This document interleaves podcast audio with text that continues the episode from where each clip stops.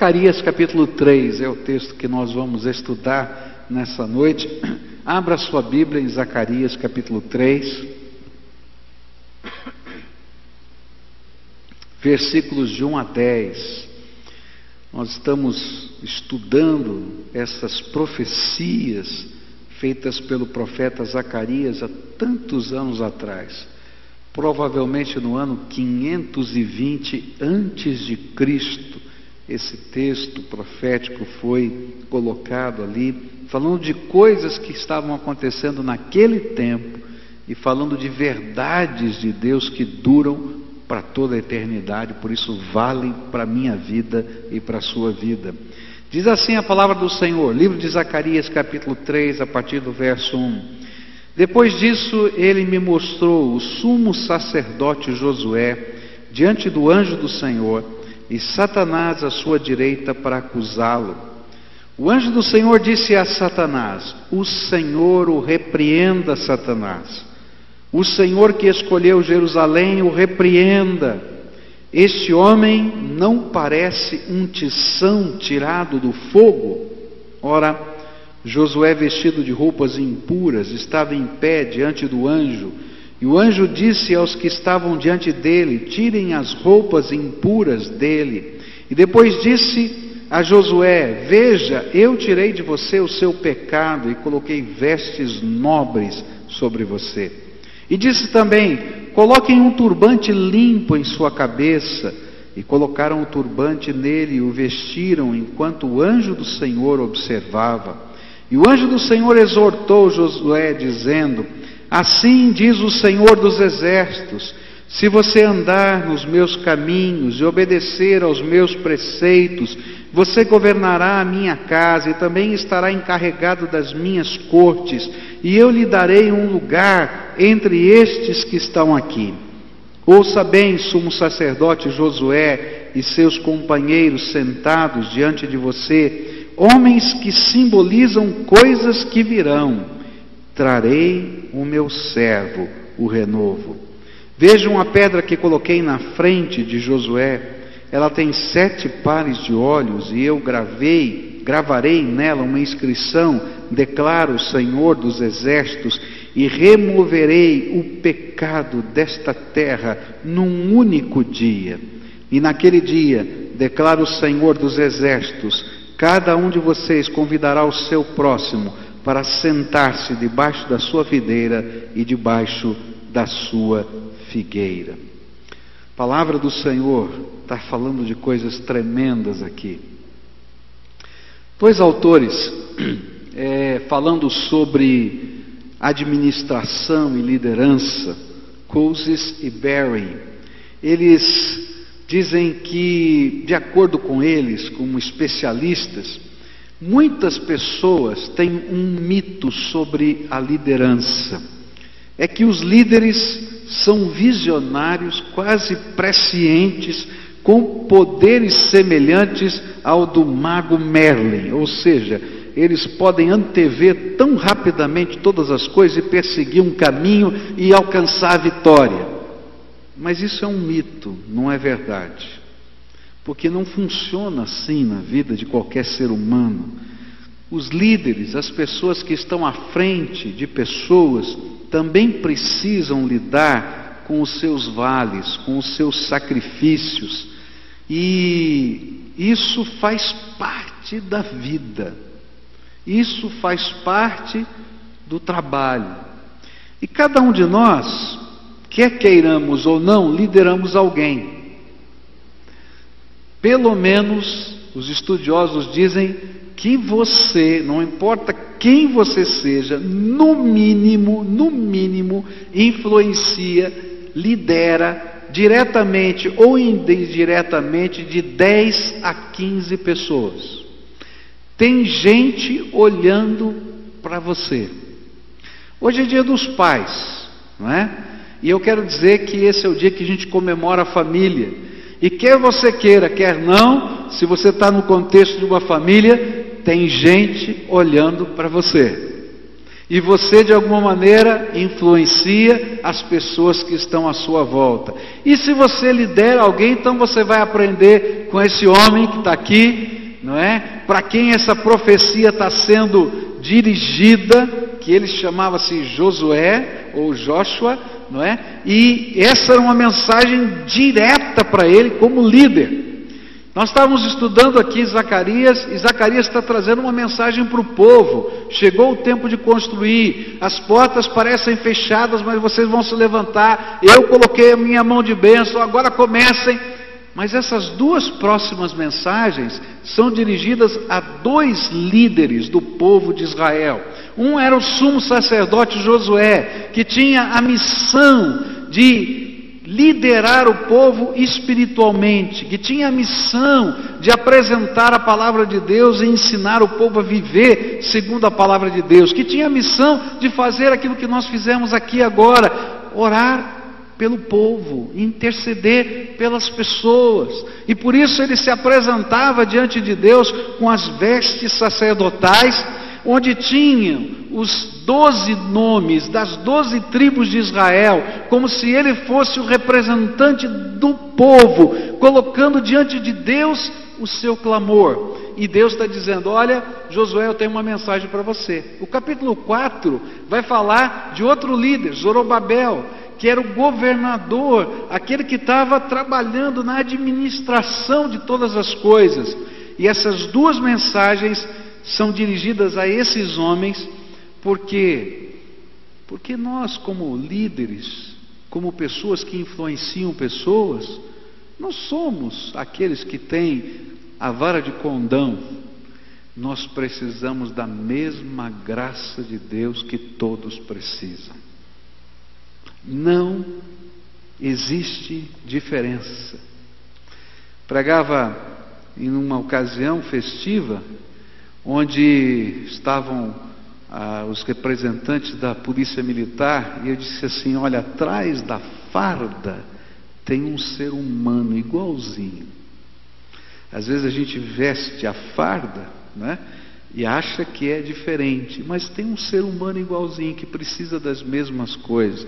A gente olha para um líder político, mas por trás da investidura que o povo deu a ele, existe um ser humano igualzinho que precisa da graça de Deus.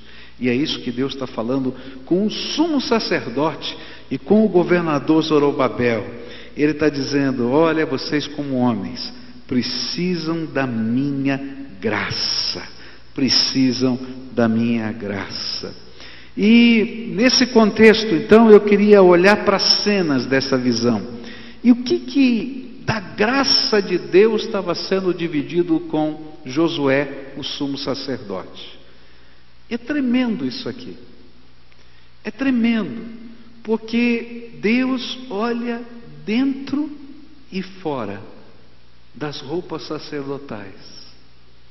E ele começa a ministrar ao homem, Josué. Olha só que coisa tremenda. Os primeiros dois versículos. Depois disso, ele me mostrou o sumo sacerdote Josué diante do anjo do Senhor e Satanás à sua direita para acusá-lo. E o anjo do Senhor disse a Satanás: O Senhor o repreenda, Satanás. O Senhor que escolheu Jerusalém o repreenda. Este homem não parece um tição tirado do fogo. Queridos, esse homem era a mais alta autoridade espiritual dentro do judaísmo. Para a gente fazer uma comparação, tá? Para a gente fazer uma comparação, eu diria assim, dentro do catolicismo ele seria o Papa, o sumo sacerdote dos judeus. Existiam milhares e milhares de sacerdotes, mas só existia um sumo sacerdote. E Deus está falando com esse homem. E olha que visão tremenda. Essa visão é a visão de um tribunal. Um tribunal no céu. Estava acontecendo um julgamento no céu. Há alguma coisa tremenda que está acontecendo. E o interessante é que para exercer a função de sumo sacerdote, se você depois abrir a sua Bíblia, agora não vai dar tempo, em Levítico 21, versículos 10 a 15, para ele poder exercer essa função, ele precisava se apresentar puro na presença de Deus, senão as suas orações seriam impedidas. E essa pureza devia estar refletida na sua roupa, no seu interior, no seu gesto, na sua maneira de ser, senão ele não podia exercer essa função. Era um mínimo que se esperava de um homem de Deus. Que ele fosse um homem que buscasse santidade, pureza diante de Deus. Esperava dele é que ele não apenas vivesse essa pureza, mas que ele fosse alguém que lutasse na presença de Deus em oração a favor do seu povo, das pessoas. Mas nesse tribunal, quem aparece como réu? Quem é que está sendo acusado aqui? O sumo sacerdote. Não há um homem, um homem sequer na terra, que não seja pecador e que não necessite da graça de Deus. Consegue entender isso? Não importa que líder ele seja, que pessoa, que sabedoria, que posição, todos nós precisamos da graça do Todo-Poderoso, senão estamos perdidos. E aí o sumo sacerdote está lá, e ele é o réu. E acusações estão sendo feitas contra Josué.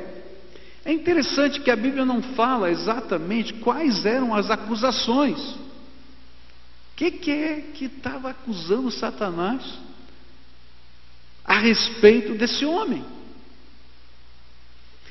A tradição judaica sugere que Josué era culpado porque ele permitiu o casamento dos seus filhos com mulheres estrangeiras na volta da Babilônia para aquela região da Palestina. E isso aparece em Esdras, capítulo 10, verso 18. Mas muitos teólogos dizem, bem, tudo bem, né? Mas não foi ele, foram seus filhos. Será que era essa a acusação? Outra possibilidade que os teólogos discutem era que a acusação não fosse dirigida contra Josué como indivíduo, mas sim como representante do povo judeu que precisava de limpeza espiritual. Eu também creio que todo aquele povo precisava de limpeza espiritual, mas eu creio de todo o meu coração que não há um homem sequer na face da terra que não precise da misericórdia de Deus e que não tem nenhum homem aqui, eu, você, que se agora, nesse instante, nesse telão, começassem a mostrar os seus pecados, não queria se esconder debaixo da cadeira. Pecados cometidos, pecados pensados, pecados de omissão, porque todos nós somos pecadores. Por isso eu creio que, apesar de tudo isso que os teólogos falam, alguma acusação muito pessoal sobre Josué estava sendo dita ali. E creio também porque a próxima cena vai dizer que a roupa dele vai estar suja, representando a impureza, que não apenas fica escondida no coração, mas transparece a vida. Porque toda vez que a gente erra, falha, a gente não falha só aqui dentro, de alguma maneira isso transparece no nosso jeito, na nossa maneira de ser, de falar e de pensar. A Bíblia fala: a boca fala do que o coração está cheio. De alguma maneira a gente revela, sem querer até a gente revela. E então eu creio que naquela hora ele estava sendo acusado. Agora, quem era o promotor de justiça, o acusador? Satanás. O nome Satanás significa adversário ou acusador.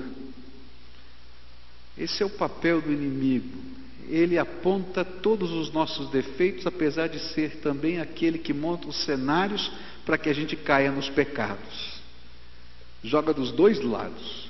Te chama para o pecado e depois, está vendo? Olha aí, ó, caiu e destrói. Por isso, a salvação de Deus, a morte e a ressurreição do Senhor Jesus fez algo tremendo no céu. Porque Jesus morreu e ressuscitou, Deus não precisa ficar ouvindo toda hora Satanás passar lá no trono dele para reclamar dos filhos de Deus. Olha só o que está em Apocalipse 12, verso 10, diz assim: e então ouviu uma voz forte no céu que dizia: Agora chegou a salvação de Deus, agora Deus mostrou o seu poder como rei, agora o Messias que ele escolheu mostrou, mostrou a sua autoridade, pois o acusador dos nossos irmãos que estava diante de Deus para acusá-los dia e noite foi jogado para fora do céu. Aleluia! Louvado seja Deus. Porque o sangue de Jesus vertido na cruz do, do Calvário não fez só uma salvação minha, pessoal, mas de uma maneira cósmica. Satanás não fica toda hora acusando mais, porque ele não pode entrar mais naquelas regiões celestes. Ele foi expulso por causa daquilo que Jesus fez. Sabe por que, que Deus aguentava Satanás passeando lá? Porque ele amava tanto, tanto, tanto, tanto você, tanto que no dia que ele julgasse Satanás, ele teria que julgar você. Por isso ele esperou Jesus morrer e ressuscitar, e assim o preço do pecado ser pago na cruz. E agora ele disse: agora chega, vai embora daqui. Porém, Deus vai nos julgar, e ele nos julga, porque ele é Deus justo. Mas está lá o inimigo acusando, e ele continua acusando, não mais no céu, mas ele é o acusador das nossas almas. Ele fica atacando você, dizendo que você não pode, que você não consegue, que você não vai, não vai mudar, que você não tem jeito, que não tem. Porque ele quer destruir, essa é a grande verdade. Mas nessa cena também tem um advogado. O advogado é o anjo do Senhor, a gente já viu que ele aparece várias vezes aqui no livro de Zacarias, e o anjo do Senhor é um tipo do Velho Testamento que mostra a aponta para aquilo que Jesus fez e faz por nós. E naquela hora, quando o inimigo está acusando o sumo sacerdote, ele está dizendo assim: que o Senhor te repreenda, Satanás. Que o Senhor que ama e está restaurando essa cidade te repreenda. E ele se torna o advogado. E essa é uma coisa tremenda. Jesus continua sendo o nosso advogado, o nosso Salvador. E é isso que diz 1 João 2, versículo 1: Meus filhinhos, escrevo isso a vocês para que não pequem. Porém, se alguém pecar, temos Jesus Cristo que faz o que é correto e ele nos defende diante do Pai. Na versão mais antiga diz: nosso advogado que nos defende diante do Pai. E o que me chama a atenção é a afirmação do anjo do Senhor para Satanás. Por que Deus deveria repreender Satanás daquela acusação? Se todos nós somos pecadores, se todos nós temos defeito, então ele não estava falando mentira tinha defeito na vida de Josué. Então por que, que Deus tinha que repreender Satanás? E aí então é muito importante aquilo que o anjo do Senhor vai dizer. Esse aqui é um tição tirado do fogo. Gente, é tremendo isso. Não importa quem você seja. Não importa a roupa que você veste, o título que você tem, o que você já fez, como você fez, se você não interessa. Na presença de Deus, todos nós somos pecadores. E na presença de Deus, a acusação de Satanás não é mentira, porque somos pecadores. Mas sabe o que é que faz a diferença? O que faz a diferença é que Deus nos amou profundamente. E esse aqui é uma visão tremenda. Sabe o que é um tição? Normalmente, o que, que se fazia? Não tinha fósforo naquele tempo, não é? Então você pegava um pedaço de madeira que estava no fogo, que estava no fogão, tá? E você separava aquele pedaço de madeira com fogo e você mantinha ele de certa maneira para acender o fogo do dia seguinte de manhã. Então você ia lá, metia a mão no fogo, metia a mão no fogão e tirava aquele tição, aquela madeira que está sendo queimada e que vai durar até de manhã, para você acender o próximo fogo, senão você perdia muito tempo para fazer fogo. Então se tirava, tirava fora, para aquela brasa ficar viva, você poder soprar outra vez e aquilo pegar fogo de novo. E o que Deus estava dizendo era o seguinte: Josué, você estava já no fogo, meu filho, estava perdido, estava sendo consumido. Mas sabe por que, que Deus repreende Satanás? Porque a mão do Todo-Poderoso foi lá e salvou, arrancou fora Josué. E queridos, esse é o poder da graça de Deus. Esse é o poder do sangue de Jesus que nos purifica de todo o pecado. Esse é o poder que a gente chama de salvação. É quando Deus entra na nossa vida, no, na condição em que nós estamos, na situação em que nós estamos e nos arranca só por causa da Sua graça. Só por causa da Sua graça. Salvação não é alguma coisa que eu consiga ganhar por mim mesmo. Não tem como fazer uma conta, um balanço, e fazer o balanço da positivo na minha vida, na sua vida, na vida de quem for, porque a Bíblia diz assim: que quando eu cometo um pecado, eu, na verdade, não quebrei uma lei, eu quebrei a lei de Deus, e tudo que está na lei se quebra na minha vida. Eu me tornei um transgressor, não de um aspecto da lei, mas do Deus da lei. Então, eu não tenho como fazer uma conta que bata. Eu preciso da graça de Deus. Eu acho tremendo porque Deus pega a mais alta autoridade do judaísmo para dizer: Josué, você é um tição tirado do fogo.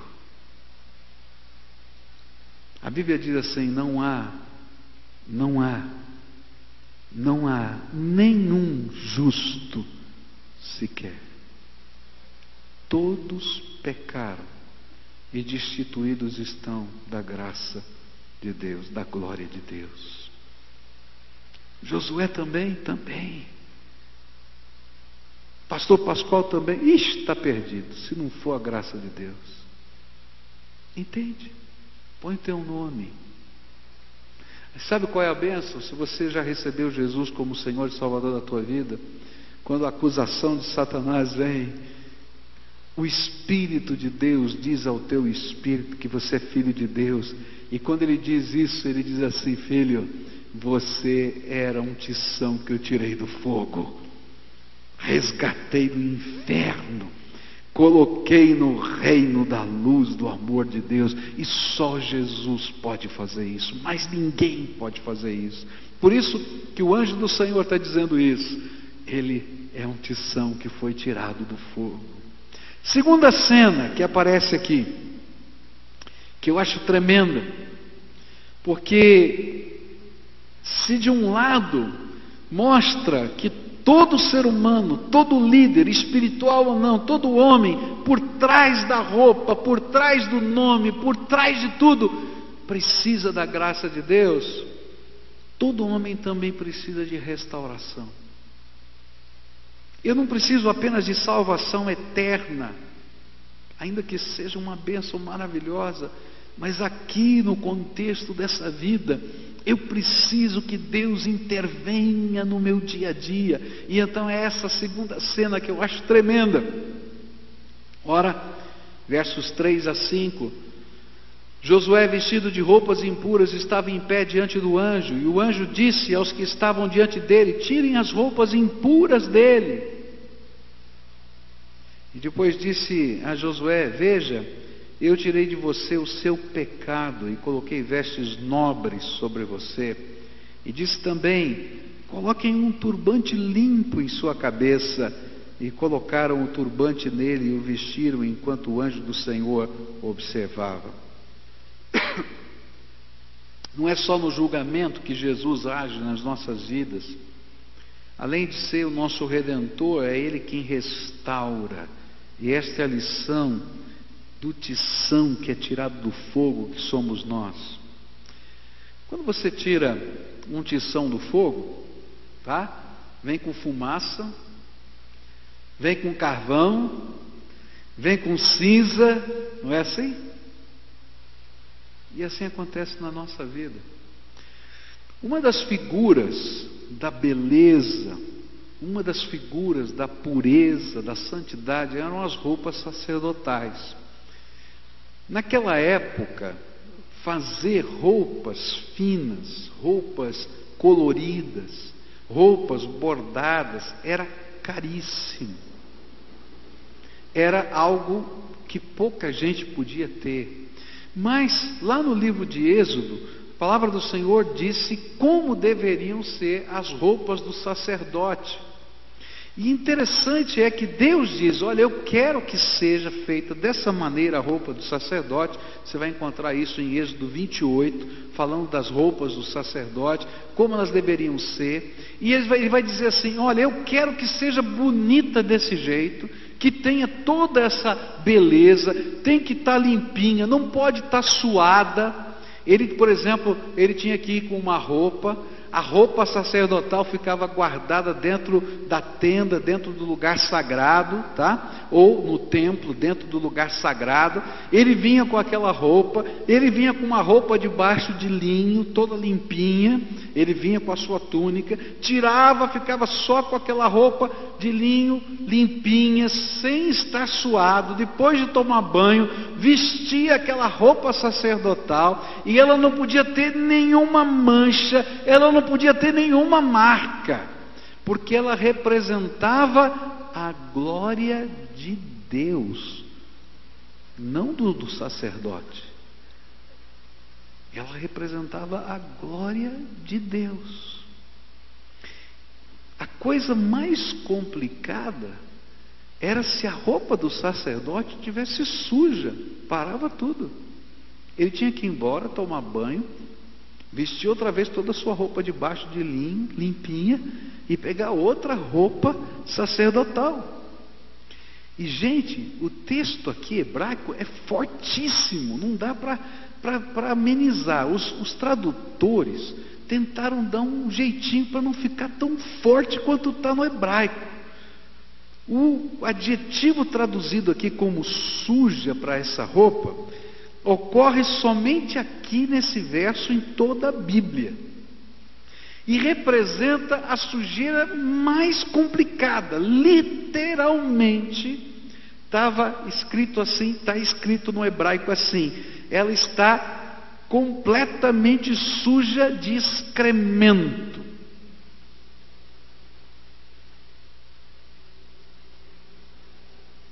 Está entendendo? Elas estavam sujas além da imaginação. O que Deus está tentando mostrar para a gente é que a nossa vida precisa de algo interior que é perdão. Mas a gente traz na nossa vida como se estivesse nas nossas roupas, e é por isso que o anjo vai falar que essas roupas sujas representam o pecado, uma sujeira que não representa a glória de Deus. E o pior, se você suja de excremento o seu sapato, Já deve ter acontecido com você, né?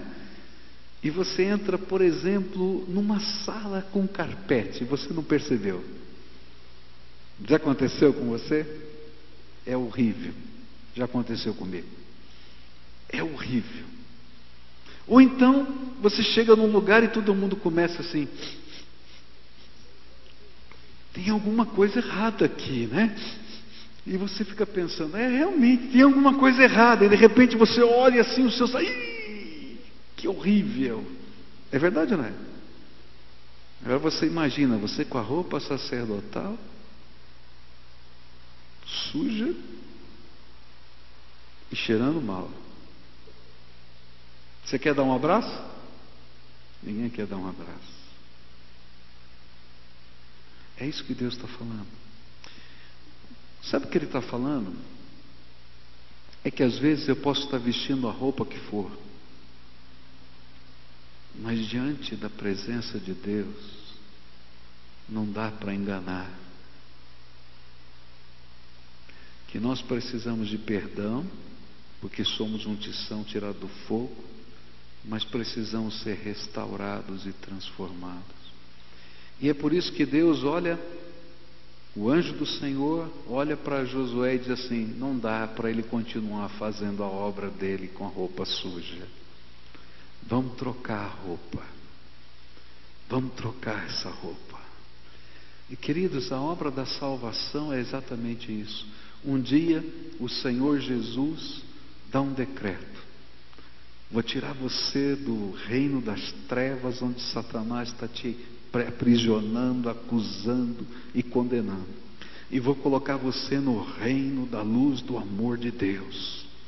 E esse é um ato de Deus, é um decreto de Deus, é uma obra soberana de Deus. Você não pode fazer nada, porque Deus é o único que pode meter a mão lá e arrancar o tição. Mas sabe, Deus não para a sua obra aí.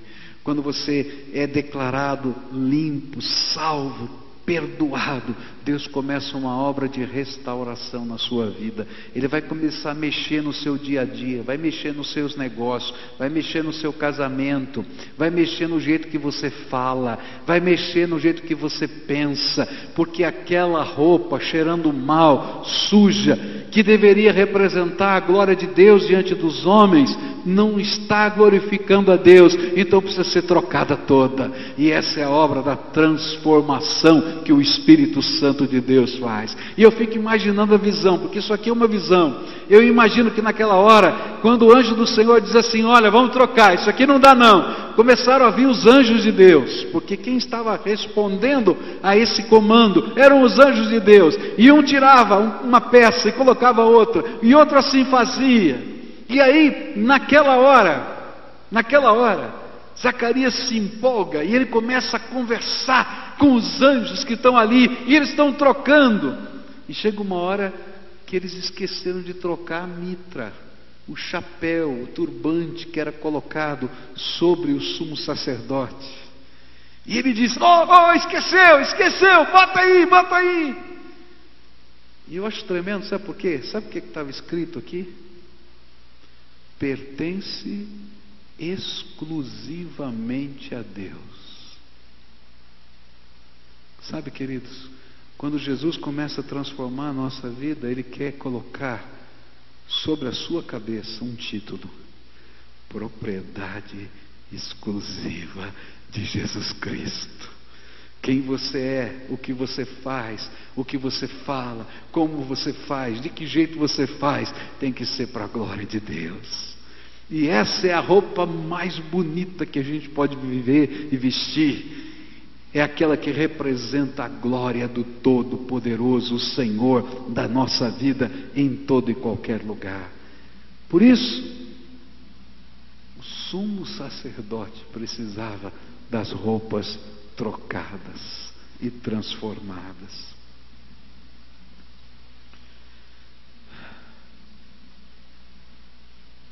A palavra pecado é iniquidade, essa que aparece aqui. E a palavra iniquidade é derivada de um verbo que significa dobrar, torcer, e sugere uma perversão ou torcer o que é certo. E às vezes é usado também no sentido de culpa ou punição como resultado do pecado. O que Deus estava fazendo ali, trocando aquelas roupas, era transformação, havia perdão, havia remoção da culpa, mas agora precisava endireitar o que estava torcido. Por isso, não dá para viver uma fé que não afete a nossa conduta. Não é fé. Quando Jesus mandou embora a mulher adúltera, as pessoas esquecem da última palavra que o Senhor falou. Ele disse para ela: Vá e o que? Não peques mais. Quem experimentou perdão precisa viver a restauração. Entende? Não é para ficar do mesmo jeito que estava, não é para ser da mesma maneira que era, porque se continuar do mesmo jeito que estava, sabe o que vai acontecer? As mesmas coisas, as mesmas desgraças. Mas quando o perdão de Deus vem, que é, que você, é aquilo que você não pode fazer, o Senhor diz: agora nós vamos mexer na tua vida, e pela minha graça, pelo meu poder, nós vamos entrar na tua casa. Se você não era um bom marido, você tem que ser um bom marido agora. Eu vou te dar graça para isso. Se você não era uma boa esposa, você vai aprender a ser, porque eu vou te abençoar para isso. E queridos, esse é um processo de Deus em que Ele nos ajuda a experimentar essa transformação, assim como alguém está nos ajudando a vestir uma roupa. Não dá para tirar tudo de uma vez, tem que tirar peça por peça. E assim Deus vai fazendo: tira e coloca algo novo. E às vezes a gente imagina que já está bom, já tirou, está bom aqui. Não, não, eu quero mexer mais. Eu quero mexer mais aqui, mais ali. E queridos, essa é a bênção de Deus na nossa vida. É ser transformado pela graça de Deus para vivermos para a glória de Deus. Ele vai começar a incomodar você, até que ele possa colocar a mitra sobre a sua cabeça e dizer: agora sim, você pertence exclusivamente a mim e a tua vida glorifica o meu nome. Se você ler o livro de Efésios, a partir do capítulo 4 até o capítulo 6, você vai ver que o tema que está lá é nova roupa. Vocês vão ser revestidos da graça de Deus. Deus vai te dar uma nova roupa. E essa nova roupa está colocada num novo estilo de vida. Quem mentia, não minta mais. Quem roubava, pare de roubar antes trabalhe e reparta o que ganha com os seus, com as pessoas que necessitam. Vai estar escrito isso na Bíblia. Por quê? Porque, queridos, salvação, perdão, não é simplesmente a gente contemplar as coisas de Deus, ainda que só precise da unção de Deus. Ninguém consegue fazer sozinho. Mas depois disso, eu tenho que viver para a glória do Senhor. Até o ponto que na minha vida esteja escrito: pertence exclusivamente a Deus. Isso eu chamo de restauração. Quando Deus remove o que está torcido, a iniquidade, e Ele começa a exemplificar na vida da gente a sua salvação. Querido, eu não sei como é que é a tua vida, não conheço a tua história, mas o único que pode te perdoar é Jesus. E o único que pode te restaurar é o Senhor da glória, o Jesus Todo-Poderoso, nosso salvação, Salvador. Por isso, Ele quer que você pertença exclusivamente a Ele. E aí então vem a terceira e última cena. E nessa terceira e última cena vem promessas. Se eu permito que a graça de Deus me salve, e se eu permito que a graça de Deus me transforme, então há promessas que Deus faz para mim. E diz assim a palavra do Senhor, a partir do verso 6: O anjo do Senhor exortou Josué, dizendo: Assim diz o Senhor dos exércitos: Se você andar nos meus caminhos, e obedecer aos meus preceitos, você governará a minha casa e também estará encarregado das minhas cortes, e eu lhe darei um lugar entre estes que estão aqui. Ouçam bem, sumo sacerdote Josué e seus companheiros sentados diante de você, homens que simbolizam coisas que virão, trarei o meu servo, o renovo. Vejam a pedra que coloquei na frente de Josué, ela tem sete pares de olhos, e eu gravarei nela uma inscrição: declara o Senhor dos Exércitos, e removerei o pecado desta terra num único dia. E naquele dia, declara o Senhor dos Exércitos, cada um de vocês convidará seu próximo para sentar-se debaixo da sua videira e debaixo da sua figueira. Há uma parte que é nossa na obra grandiosa de Deus de salvação. Há um voto que Deus está esperando e Ele condiciona cada uma das bênçãos que estão aqui prometidas a esse voto que você faz na presença de Deus. Há algumas palavras aqui que são fortes. Ele diz assim: Olha, se você me obedecer, eu posso ter a roupa que for, eu posso ter o título de pastor, eu posso exercer funções de liderança na minha denominação, mas se eu não for obediente a Deus, eu não glorifico o nome dele. E não tenho autoridade. Por quê? Porque alguém que não vive o que fala não tem autoridade. Deus mesmo revela para que o nome dele não seja envergonhado. Eu costumo dizer que muita gente pode tentar esconder os seus pecados e até quem sabe consiga um pouco. Mas se tem alguém que não consegue esconder os seus pecados é o crente. Por causa do nome de Jesus que está na vida da gente, Deus publica no jornal o pecado da gente. Pode escrever o que eu estou falando. Publica no jornal. Por causa da glória dele por causa do nome dele que está sobre a nossa vida. Por isso, essa é uma promessa condicional. Você quer ter autoridade? E ele vai dizer assim: você vai governar, você vai ter autoridade.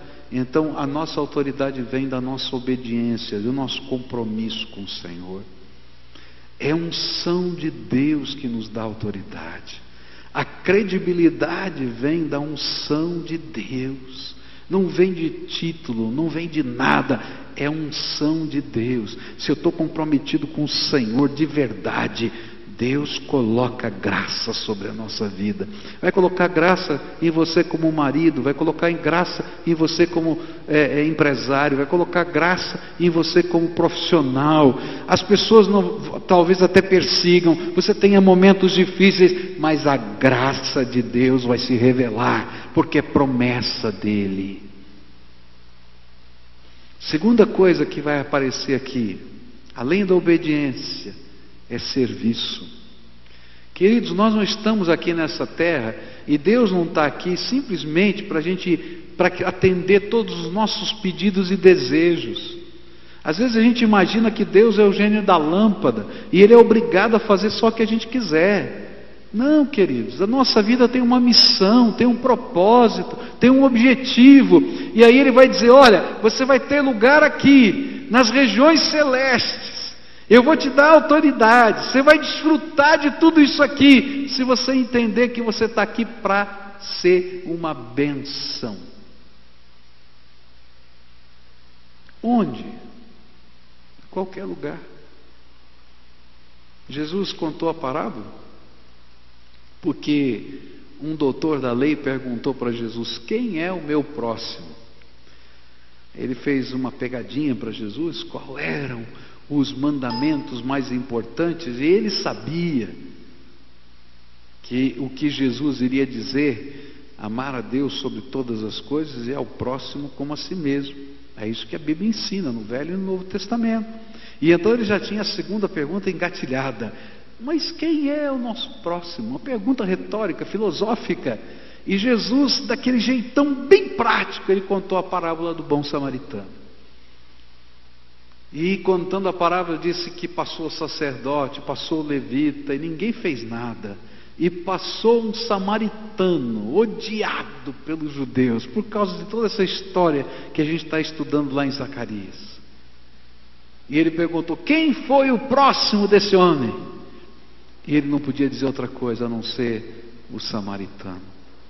Queridos, quem eu sirvo? Eu sirvo a Deus abençoando a vida de pessoas. E Deus vai colocar pessoas no seu caminho. A gente começa servindo a Deus em casa. Se você não for o melhor marido que exista na face da terra, você não aprendeu nada com Deus. Porque ninguém conhece melhor você do que a tua esposa. Se você não for o melhor pai que existe no face da terra, você não aprendeu nada de Deus. Porque ninguém conhece melhor você do que os seus filhos. Está entendendo? Mas não fique em casa. Sai para a rua.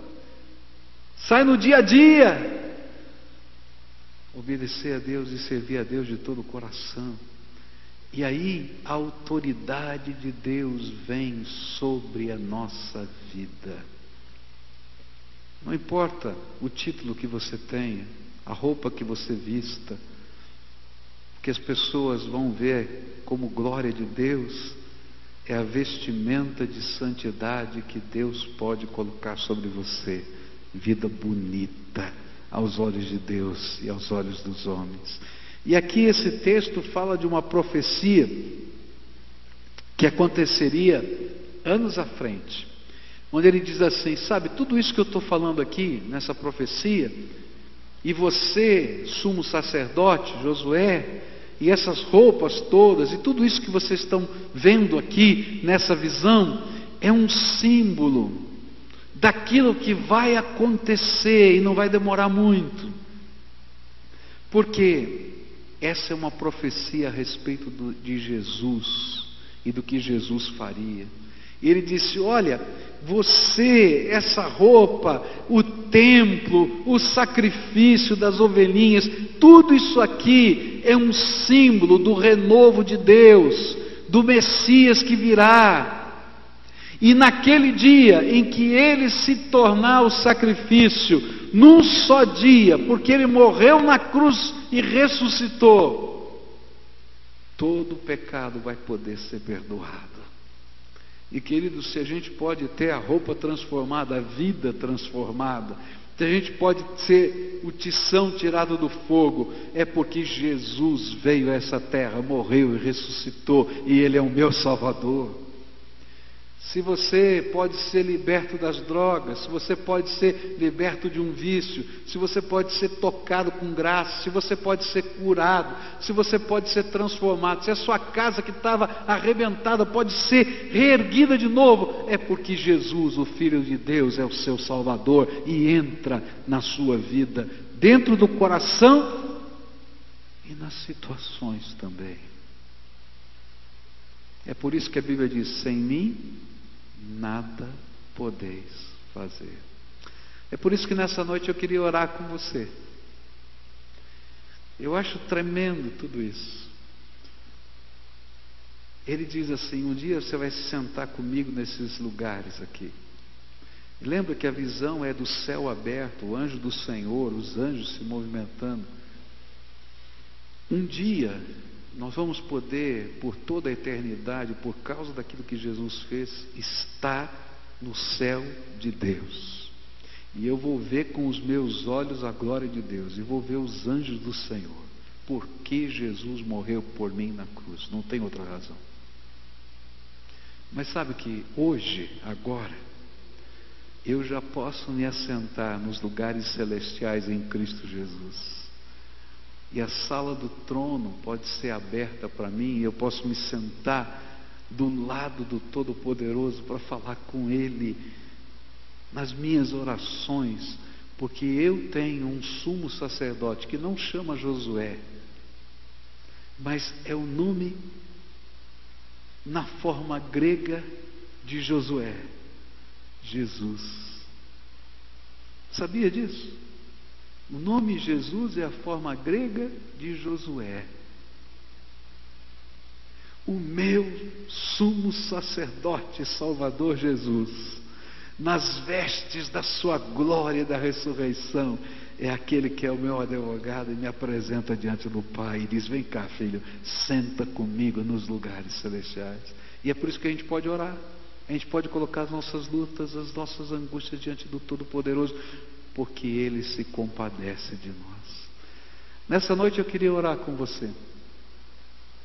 Não tem nenhum homem que não seja mulher, que não seja pecador. Não importa qual o título que você tenha, qual a roupa que você vista, qual a função que você exerça. Se Jesus não intervir sobre a nossa vida, sem a gente fazer nada, o que a Bíblia ensina é que a gente vai para o inferno. Você pode até não acreditar nisso, mas é isso que a Bíblia ensina. Porque eu estou perdido. Eu preciso da graça de Deus. Agora, se você entende que você é pecador e precisa da graça de Deus, então Ele pode meter a mão ali onde está e arrancar você. Isso é salvação. Isso é salvação. Mas a salvação não para nesse ato de Deus lá no céu. Ele vai dizer: Filho, me ajuda a viver com você aqui na terra. Vamos trocar roupa. Está cheirando mal. Ninguém quer te dar um abraço agora, não. Está entendendo? Vamos trocar. E aí ele vai começar a mexer na tua vida, em áreas diferentes da tua vida. Mas será que dá? Será que pode? Será que tem jeito? Sangue de Jesus, o Filho de Deus vivo, nos purifica de todo pecado. Não tem algema que Satanás tenha colocado sobre nós, não tem acusação forte demais, grande demais, que o sangue de Jesus, o Filho do Deus vivo, não possa nos lavar, nos perdoar e nos transformar. Eu não sei o que está acontecendo na tua vida, mas uma coisa eu sei: o Senhor quer transformar a tua vida. E aí ele começa a mexer numa área, numa outra. E a gente que está do lado de fora assistindo, aí diz assim: não esquece não, bota, bota a mitra também, bota o chapéu também. Porque nesse chapéu está escrito: propriedade exclusiva do Senhor Jesus. Põe também. Ah, eu quero, Senhor, propriedade exclusiva de Jesus, para a tua glória, Senhor. A roupa mais bonita para a tua glória, para a tua glória. Em casa, com os meus filhos, com a minha esposa. Eu quero na rua, dirigindo o carro, eu quero no trabalho, para a tua glória, para a tua glória, Senhor. E aí vem as promessas de Deus. Bom, anda comigo, me obedece e me serve. E eu vou abrir as janelas dos céus você vai entrar com ousadia para orar, para buscar o poder de Deus. Eu vou te dar autoridade, promessas de Deus para hoje e para a eternidade. É disso que está falando. Um líder que tinha uma missão grandiosa, mas sem mim nada podeis fazer, só com Jesus.